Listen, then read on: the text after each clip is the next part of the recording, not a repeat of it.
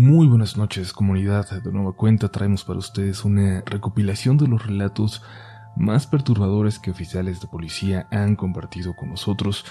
Si eres uno de ellos y nos estás escuchando, recuerda que puedes relatarnos tu historia con toda confianza, todos los detalles privados se quedarán así.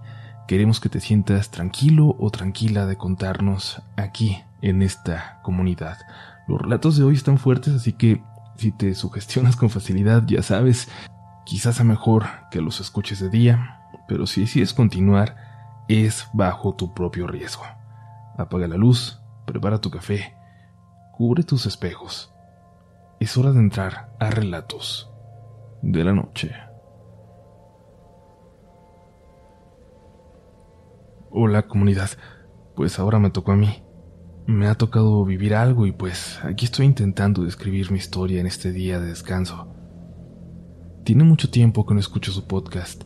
Se me quedó un tanto olvidado estos últimos meses y a raíz de lo que acabo de experimentar, he vuelto a escucharlos con atención, devorando todo el contenido que se me había pasado. Yo soy agente de la policía municipal en un pequeño pueblito por aquí en Yucatán. Es muy, muy pequeño de verdad. Tranquilo. Somos apenas unos cuantos oficiales y casi siempre nos toca dar nuestras vueltas solos. Hay muchos caminos difíciles de ubicar incluso para los que han vivido toda su vida aquí, y a mí me gusta irme por ellos para irlos conociendo. Casi no lo hago de noche, pero hace poco me sentí ansioso y me fui a dar una ronda para aquellos lugares. Aquí la vegetación lo llena todo. Los caminos parecen idénticos unos a otros, pero he ido logrando identificarlos. Quien haya tenido la oportunidad de venir a Yucatán o a Quintana Roo, más turístico por ciudades como Cancún o Playa del Carmen, Podrá imaginar a qué tipo de camino me refiero, a qué tipo de vegetación. Recuerdo que iba por uno de estos, con una recta muy larga, cuando noté las luces de un coche a lo lejos. Luego como que dieron vuelta, se perdieron. Aunque estaba a punto de regresarme, decidí seguir un poco más y ver de qué se trataba. Eran las 3 de la mañana y normalmente no había nada de movimiento por ahí. Cuando llegué a esa curva en el camino, noté que se partía en dos. De un lado parecía un camino bastante maltratado, del otro se formaba otra recta muy larga. No recordaba esa bifurcación. No estaba ya muy seguro de dónde estaba. Y supe que era un camino bastante largo, pues aquel coche otra vez, muy a lo lejos, prendió sus luces y luego volvió a desaparecer. Ahora pensé que las había apagado. Definitivamente era algo muy sospechoso. Avancé un poco más. La verdad, por aquí no hay mucho crimen organizado ni nada así, pero de todas formas sentía recelo de acercarme. Tenía que hacerlo con mucho cuidado, pero tenía que averiguar de qué se trataba. Al llegar al final de aquella recta ya estaba convencido de que me había perdido. Por lo malo del terreno me di cuenta de que era un camino que no se usaba con frecuencia. No tenía señal en el celular y me dio vergüenza preguntar por radio al compañero en la base. Algo me decía, mi sentido de orientación, que si seguía un poco más terminaría llegando a uno de los caminos principales. De todas formas ya no recordaba exactamente cómo volver si solo daba vuelta en U en ese momento.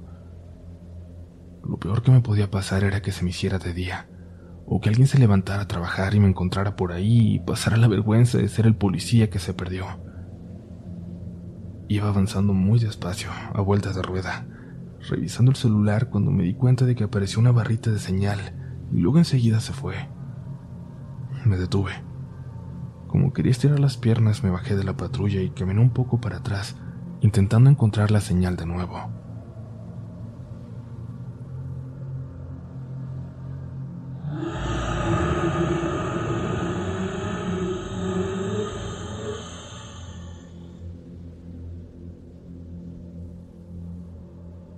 Escuché algo.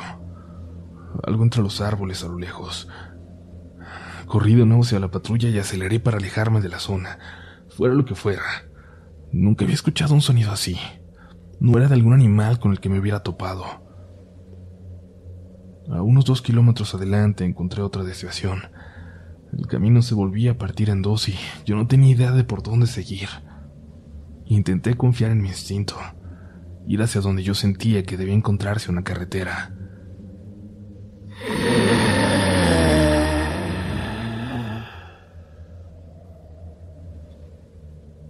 Lo escuché de nuevo, esta vez muy cerca.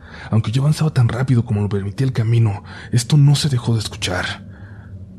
El calor era abrumador incluso a esa hora.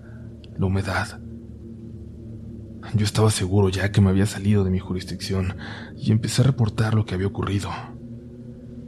No hubo ninguna respuesta en la radio, como si la señal también muriera ahí. De pronto a lo lejos pude ver unas luces. Las mismas creí que, que había seguido hace un rato. Se detuvieron. Luego dieron vuelta. Aquel vehículo quedó de frente a mí. Estaba a buena distancia, pero el camino era completamente recto. Así que a pesar de todo, era evidente que ambos vehículos nos veíamos con claridad. Preparé mi arma y avancé. Intenté reportarlo una vez más en la radio. El coche también avanzó hacia mí. Escuché algo.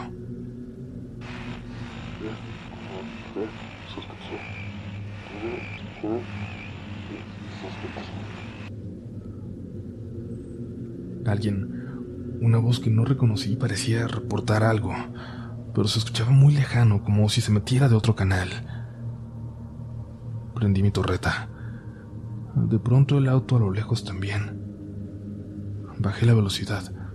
Detuve la patrulla. Frente a mí había otra de donde descendieron dos oficiales con sus armas, y yo también bajé. La adrenalina me hizo hacerlo aunque yo estaba en desventaja. Nos identificamos. Nos dimos cuenta de que ambas unidades éramos en realidad policías, pero ellos eran de Quintana Roo. Les pregunté dónde estaba, si me había alejado tanto, pero ellos respondieron que tampoco tenían idea, que se habían perdido yendo detrás de una unidad sospechosa, que se detuvieron cuando escucharon algo, algo que no podían identificar me di cuenta de que les había pasado lo mismo que a mí. Seguimos intentando comunicarnos mientras uno de los oficiales repetía que esto ya había pasado, hace años, que no debíamos estar ahí. En ese momento pasó, para mí, lo más aterrador de todo.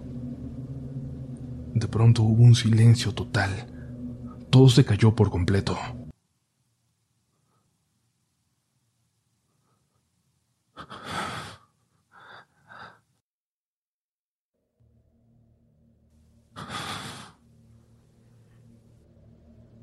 Escuchaba mi propia respiración, agitada, asustada. Todos volteamos hacia el mismo lugar entre los árboles. No podíamos ver nada, pero todos estábamos seguros de que había algo ahí. No lo puedo explicar, no, no lo podríamos saber, pero todos teníamos nuestras armas en las manos. Hubo un movimiento y de pronto regresaron todos los sonidos de la naturaleza de inmediato, en un segundo y yo vi algo, pero no me atreví a decirlo. Pasaban de las 4 de la mañana cuando pasó una camioneta con dos señores de edad que se dirigían a trabajar. Se burlaron un poco de nosotros cuando les pedimos indicaciones. Nos hicieron seguirles por más de media hora entre caminos que nunca antes había visto. Llegamos a una carretera. Por fin. Cada quien ahí tomó rumbo hacia su zona. Estaba mucho más lejos de lo que creía, demasiado lejos. Mientras avanzaba por la carretera ya con la señal de radio, comunicándome con mi gente, no dejaba de pensar en eso, en esa figura que vi en la oscuridad, ese rostro, como de piedra, y ese penacho que pasaba a la altura de los árboles. Evidentemente sé que hay mucho de mi imaginación, pero fue como si en ese momento nos hubiéramos topado de frente con un dios antiguo o con una criatura antigua del bosque, algo, algo que había despertado mis miedos más profundos, como nunca antes. Yo no le temo a los fantasmas, pero eso, eso era algo completamente distinto. Un encuentro que no le deseo a nadie, de verdad.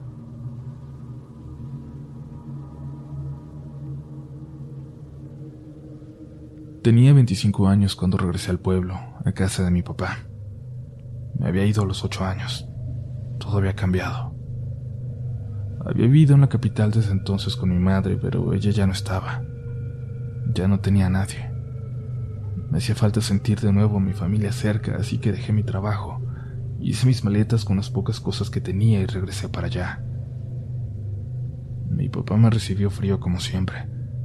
Me dijo que buscara trabajo pronto, pero me advirtió que el campo era muy duro para mí, que no iba a poder, que a ver cuánto aguantaba. Por suerte mi tío, que se movía siempre entre varios pueblos, me dijo que al parecer había una oportunidad de trabajo en otro, a unos 40 minutos de ahí. Y en efecto, necesitaban a un policía. Nadie quería hacerlo ya. Era mal pagado y peligroso y nadie quería andar por ese pueblo en la noche. Me hicieron tomar un entrenamiento cerca de ahí, pero me sirvió que había trabajado en seguridad en la capital. Me aceptaron de inmediato.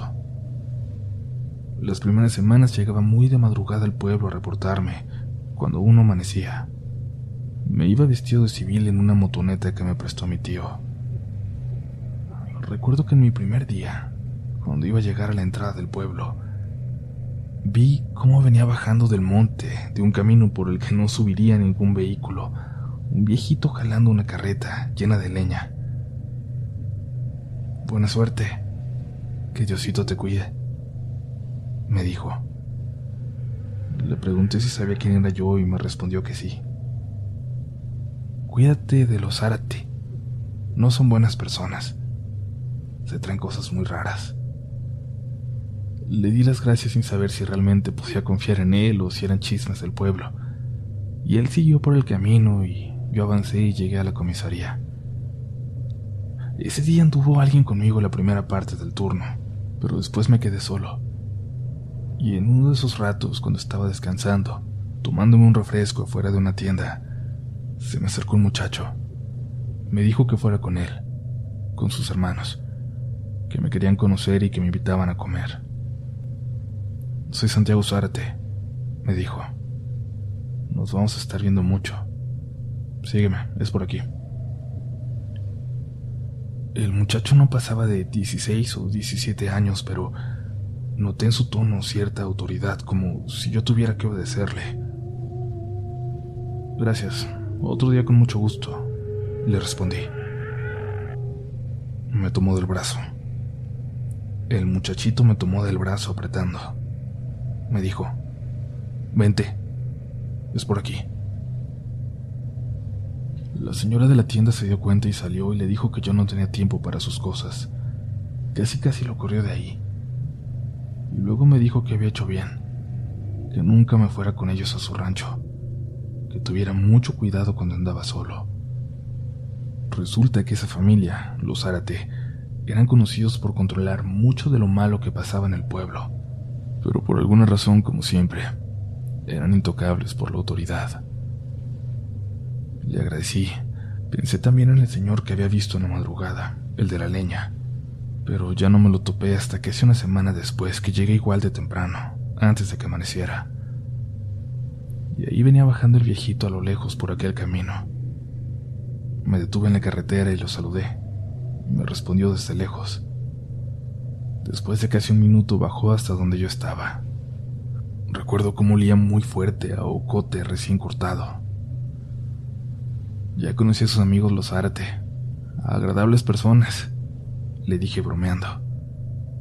Y él me sonrió con los pocos dientes que le quedaban. ¿Hay algo más que debo saber? Le pregunté mientras el señor se alejaba. Detuvo su carretita y volteó. Si lo quieres saber, te lo digo. Le respondí que sí con la cabeza. Aquí los muchachos nuevos no duran mucho. Los que lo quieren hacer bien. Por eso los buscan tiernitos. Buenas personas. Aquí no se puede confiar en nadie. Búscale por otro lado. ¿Me está diciendo que renuncie y que me vaya? Le pregunté. El señor se alejó y sin voltear, solo me levantó la mano como despidiéndose. Me quedé ahí observando hasta que el señor a lo lejos dio vuelta en una vereda de tierra. El resto del día no dejé de pensar en lo que dijo. Al final me animé a preguntarle a la señora de la tienda, la que días antes me había espantado al muchacho este, Santiago Zárate. Le pregunté si podía confiar en ella, porque me habían dicho algo que me traía muy preocupado. Me dijo que sí y le conté. Ella no quería hablar, pero todo lo noté en su mirada. Me dijo que no tenía nada que decir.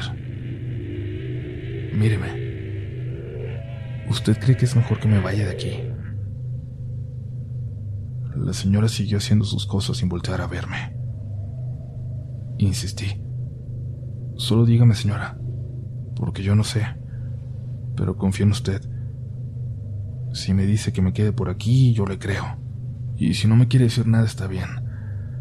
Pero si cree que lo mejor es que me busque otro trabajo en mi pueblo, no me diga nada. Nomás guarde silencio. La señora volteó, con su mirada clavada en mí mientras seguía limpiando. Me veía y su mirada y su silencio fueron claros para mí. Y en ese momento todas las cosas raras que notaban mis compañeros, de mi jefe sobre todo, empezaron a tener sentido. Ese día salí a las seis de la tarde, pero ya tenía claro que no iba a volver. Al salir del pueblo en mi motoneta, vi la vereda por lo que se fue el señor de la carreta y quise pasar a agradecerle. Básicamente despedirme. Dejé mi moto en el camino y avancé por la vereda. Al fondo vi una casita de adobe, pero cuando llegué me di cuenta que eran solo dos muros en pie, del puro cascarón. Le di la vuelta para ver si la vereda seguía, pero no. Ahí terminaba. Pensé que me había confundido, que, quizás el viejito había parado por ahí para descansar nada más. Pero cuando volví hacia la vereda para llegar a la carretera, un silbido me llamó la atención. Miré a mi alrededor por todos lados, pero no había nadie, absolutamente nadie. Me dio un escalofrío porque solo se escuchaba el viento. Me sentía lejos de todo y andaba muy malo de los nervios ya alerta, sintiendo el peligro en todas partes. Cuando iba a seguir por la vereda, vi de pronto unos pedazos de madera entre unos árboles, casi cubiertos por las ramas, por el tiempo. Me acerqué, pero antes de llegar a ellos lo reconocí. Aunque pareciera que tuviera décadas ahí pudriéndose, lo reconocí. Era sin lugar a dudas la carreta que llevaba aquel viejo inconfundible porque estaba hecha mano, apenas sujetada con mecates. Era ella, era la misma, pero evidentemente tenía al menos décadas sin moverse de ahí. Casi deshecha, se la comían los árboles. Renuncié al día siguiente y a mi jefe no pareció importarle, pero luego me estuvo llamando. Me dijo que quería que les ayudara con algo, con un pendiente que traían, que fuera para allá, que si quería no llegar al pueblo, que me fuera directo al rancho con los Zárate. Pero nunca volví, ni loco. Aunque al final mi padre tenía razón. El trabajo de campo que intenté se había vuelto muy duro para mí. Regresé a la capital, pero aquel recuerdo, el del viejo con su carreta llena de leña antes del amanecer, siempre vivirá conmigo.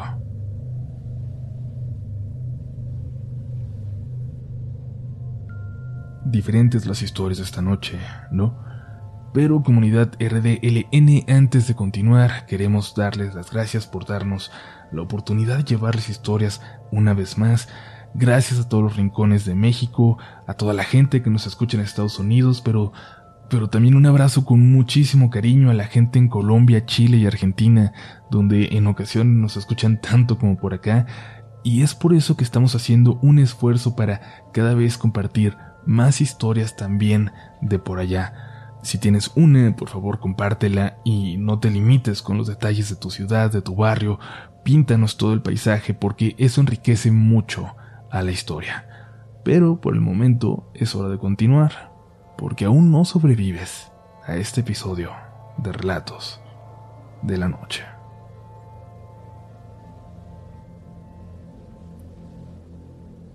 No sé si debería contar la siguiente historia, pero lo voy a hacer. Les pido oculten todos los detalles que sean necesarios y que se me vayan para mantener el anonimato de las personas involucradas. Aquí entre los compañeros del sector tenemos un mirador muy bonito donde en algunas ocasiones, cuando las noches tranquilas nos lo permiten, descansamos por un momento. Nos tomamos un café con esa vista de la ciudad. Además, como no está lejos de la comandancia, a veces al salir, ya de civiles, nos vamos para allá para echar la plática tranquilos, lejos de los jefes. Lo que voy a contarles ocurrió en una de esas veces, en las que estábamos varios carros ya. Cinco compañeros platicábamos y bromeábamos. Habían sido días pesados. No hacía mucho que habíamos perdido a alguien. En eso llegó un compañero todavía en servicio, solo en su patrulla y se acercó a saludar. Desde que se acercaba noté desde lejos que traía una detenida, y por eso pensé que sería una parada rápida antes de dirigirse al MP a llevarla, pero se bajó con su café como si nada y se puso a platicar de lo más tranquilo. Recuerdo que me fui hacia mi carro fingiendo que iba por algo para ver desde lejos y simuladamente si la mujer en el asiento trasero de la patrulla estaba bien. Y eso parecía. Solo tenía la mirada clavada al frente. Apenas le daba la luz, pero no parecía estar lastimada ni nada parecido. Decidí darle unos minutos, pero el compañero seguía platicando. Yo no me llevaba tanto con él y era el nuevo en esa delegación. Apenas me los estaba ganando, pero me atreví a preguntarle si no tenía algo que hacer si tenía tiempo de quedarse a platicar con nosotros.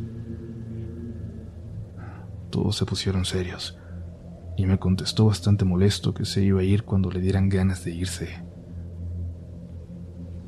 Yo estaba a punto de decirle algo, de responderle, pero un compañero me tomó del hombro. Me dio unas palmadas como para que me calmara. Luego se me acercó y me dijo en voz baja que no lo molestara. Traía una mujer en la patrulla. ¿Cómo se queda aquí como si nada? Le dije. Él abrió mucho los ojos y miró por encima de mi hombro intentando ver hacia la patrulla. Solo escuché que susurró otra vez y caminó hasta mi carro como para alcanzar a verla desde ahí. Otra compañera notó el movimiento y se acercó. Algo le preguntó a él y el compañero le respondió, ahí la trae. La compañera entonces, muy disimuladamente, se acercó hasta la patrulla. Volvió unos segundos después con nosotros y nos dijo que ya todo estaba bien.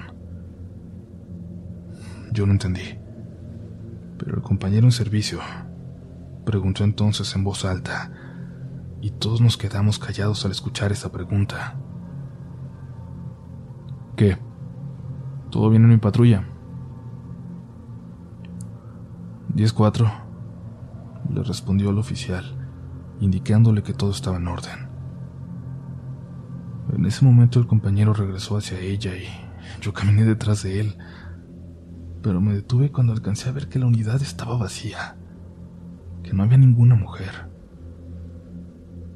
El compañero se subió a su patrulla, nos echó los códigos y se alejó. Le pregunté entonces a mi compañera qué estaba pasando, de qué se trataba todo eso a dónde se había ido la mujer.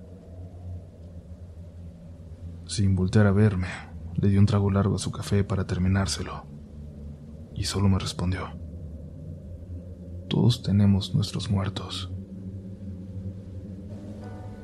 Poco después pude saber un poco más de esa historia, lo fuerte que era, lo pesada que era para él, y esto lo saben todos en la delegación.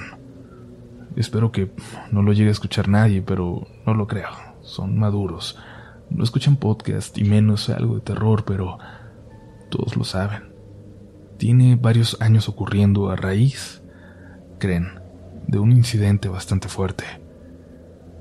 Este compañero, el que estaba en servicio, una noche respondió a un llamado de auxilio de un hombre que decía que su esposa había enloquecido, que temía por sus hijos.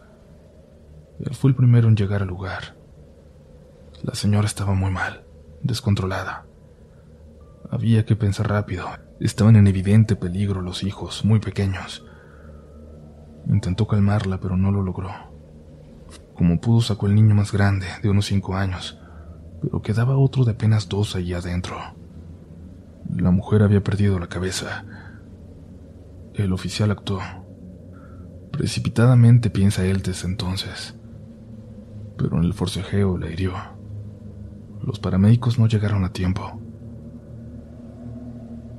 Todo el mundo le dijo que había hecho lo correcto, que había salvado la vida de los niños, pero entonces fueron conociendo la historia. Se llevó a cabo una investigación. Se dieron cuenta de la cantidad de violencia que soportó aquella mujer por años por parte de su esposo. Violencia de todo tipo, inimaginable. Y lo peor es que no se pudo culpar de mucho a ese hombre, aunque fuera el responsable de todo lo que desencadenó después. De aquella mujer buscando una salida falsa, desesperada, claro, pero una salida para ella y sus hijos. Y el oficial nunca lo superó, con toda razón. Y lo peor vino cuando empezó a sentir una presencia en cada turno nocturno. Una presencia en el asiento trasero, siempre detrás de él y rechazó las recomendaciones de que no patrullara solo, como si quisiera vivirlo, como si fuera su castigo, como si fuera la cruz con la que tenía que cargar. Primero los compañeros pensaron que era solo su mente cansada, la mente de un oficial a punto del retiro que había vivido demasiadas cosas, pero luego lo empezaron a notar varios compañeros, no todos, y por supuesto no él pero había algunos que podían verla. Cuando él pasaba a lo lejos, veían que llevaba una mujer con él, en la patrulla, detrás. Una mujer que parecía no quitarle la vista de encima. Aquella noche me di cuenta de que yo era de los pocos que él había podido ver, pero gracias a Dios también fue la última vez que me pasó. Pero él todavía no se retira y ahora entiendo por qué a veces se baja de su patrulla y espera, y espera y espera sin voltar atrás, hasta que lo que sea que lleva consigo decida que es suficiente de recordarle sus actos por esa noche. Todos tomamos decisiones y tenemos que vivir con ellas. Cada día me levanto, esperando tomar las correctas. Como dijo mi compañera, todos tenemos nuestros muertos.